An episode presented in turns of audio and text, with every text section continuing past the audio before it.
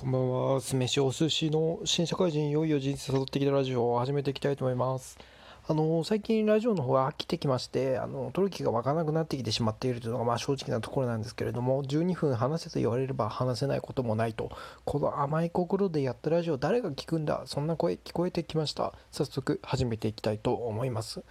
あのー、最近ですね、というか、おとといぐらいなんですけど、いよいよ手を出したものありまして、それ何かっていうと、ソファーなんですよね。ずっと僕、あの、一人暮らし始める時からソファー欲しいな、ソファー欲しいなっていうふうに思ってたんですけれども、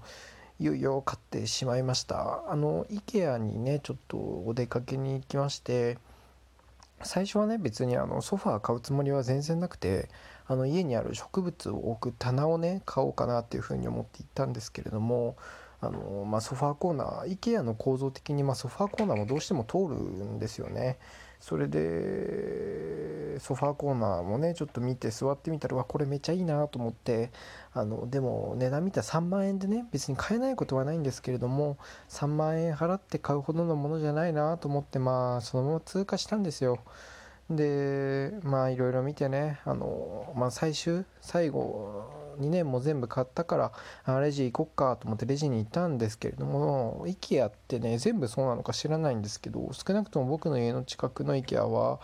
あのレジの前にアウトレットコーナーがありまして、まあ、そのアウトレットコーナーに行ってしまったのが運の尽きですよね。アウトレットコーナーにですねさっき座っっていいなと思ったソファーとはちょっと違うんだけれども、まあ、ほぼ似たような感じのやつが2万円で売ってましてでそのソファーも元値は3万円であのどうしようかなと思ったんですけど買っちゃいましたよね2万円のソファー。うん、でまあね家に持って帰ってきて、まあ、家に置いてみたんですけど家の中に置いてみるとね意外と大きいんですねやっぱり。今まあそのソファにちょっと座ってみるわけですけども、まあでも座り心地とかは良くてね、まあいいソファなのかなっていうふうには思ってます。でもあのこのソファーがねあのこの家の中で一番標高の高いところにありましてその何を言うのか どういうことかっていうとその座ると他のものよりも高いところに座ってるんですよ僕がなんでその机のサイズが合ってなくてですねこれご飯が食べられなくなってしまうんですよねちょっとそれがねネックではありますけども、ま色も灰色でねうちのそのカラーリングとま似てるっていうか同じ系統なんですけど何が問題かってねうちちょっと地味な色のもの買いすぎてあの統一されてるってよりも何も挑戦してないだけの家になってしまってるんですよね。なんで白と黒っていう妥当なものだけを買ってしまっている。ということですよね。まあ、なんでいろいろね、逆にちょっとワンポイントも挑戦していく必要あるかなと思って、まあ、そのソファーがあることによってね、うん、丁寧な暮らし度1上がったと思います。う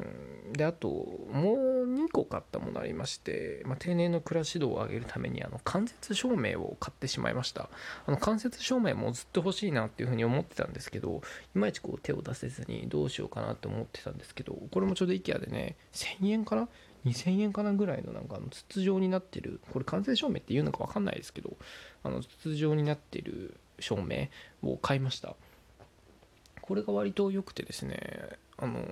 本当にこれだけでも夜寝れる夜寝るために完成証明ってあるのか分かんないですけど、まあ、その電気消した時にこう気分がね落ち着くというか間接照明っていいなっていうふうに思いました。やっぱ丁寧な家暮らしといえば間接照明みたいなとこありますからまあそのいい暮らしができるようになったかなというか家のレベルぐっと上がったなって感じします。であともう一個ですねあの IKEA のバカでかいポスター買ったんですよね。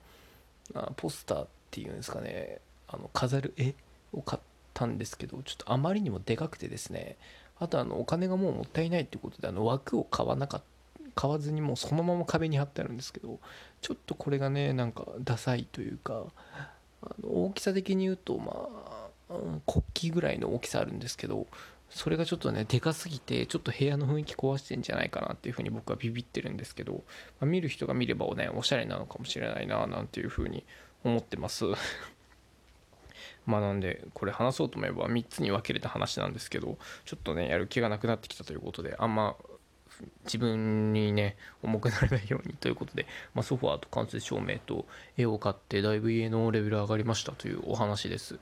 あともう一個、ちょっと別の話なんですけど今欲しいものがありましてあのそれ何かっていうと、まあ、僕割と欲しいものいっぱいあるんですけどあのボディトリマーって分かりますかね？僕も知らなかったんですけどあの丁寧な暮らししてそうな人の YouTube 見てたらボディトリマーっていうものを見まして何かっていうと、まあ、バリカンみたいなものなんですよね。あのまあそのバリカンなんですよ。でそれにまアタッチメントとかつけてこうビーンってやってまあ毛を剃るみたいなものなんですけど僕あのあんまこういうことを堂々という人あんまりいないのかなと思いますけど割と体毛が濃い人間でしてあの太ももとかねすねとかも割と毛濃い方でして割とそれがなんコンプレックスとまでは言わないですけど割と気になっていてなんでなんか今今まではねあのカミソリ普通のカミソリみたいなあのそういうのをすく用のカミソリがあるんですけど、まあ、そういうのでやったんですけどちょっとやっぱボディトリマーの方がね長さも均等になって綺麗になりますし、まあ、楽そうっていうのもあってこれ欲しいなと思うんですけど割と1万円弱とかしてねそれだったらこの手でやるやつでいいんじゃないかななんて思うんですけれども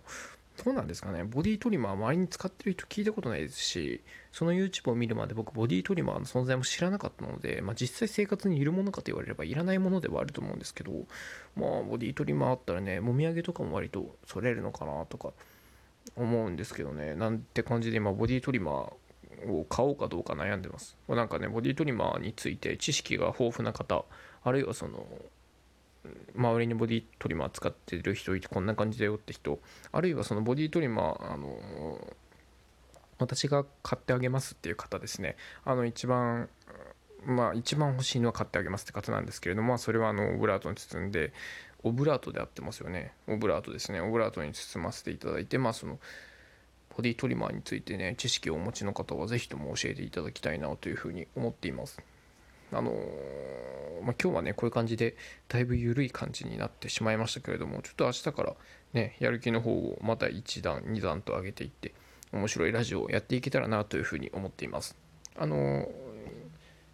ということで以上になりますけれどもあのツイッターでねあのコメントしてくれたりえっとマシュマロでねコメントしてくださる方も割といてあの平均視聴回数がですね最近特に80%、えー、視聴率ですかね。80%超えてましてあの割と長く聞いてくれてる方いるんだなっていうことをすごいありがたいなっていうふうに思います。なので皆さんもぜひよかったら Twitter とかもよろしくお願いします。以上です。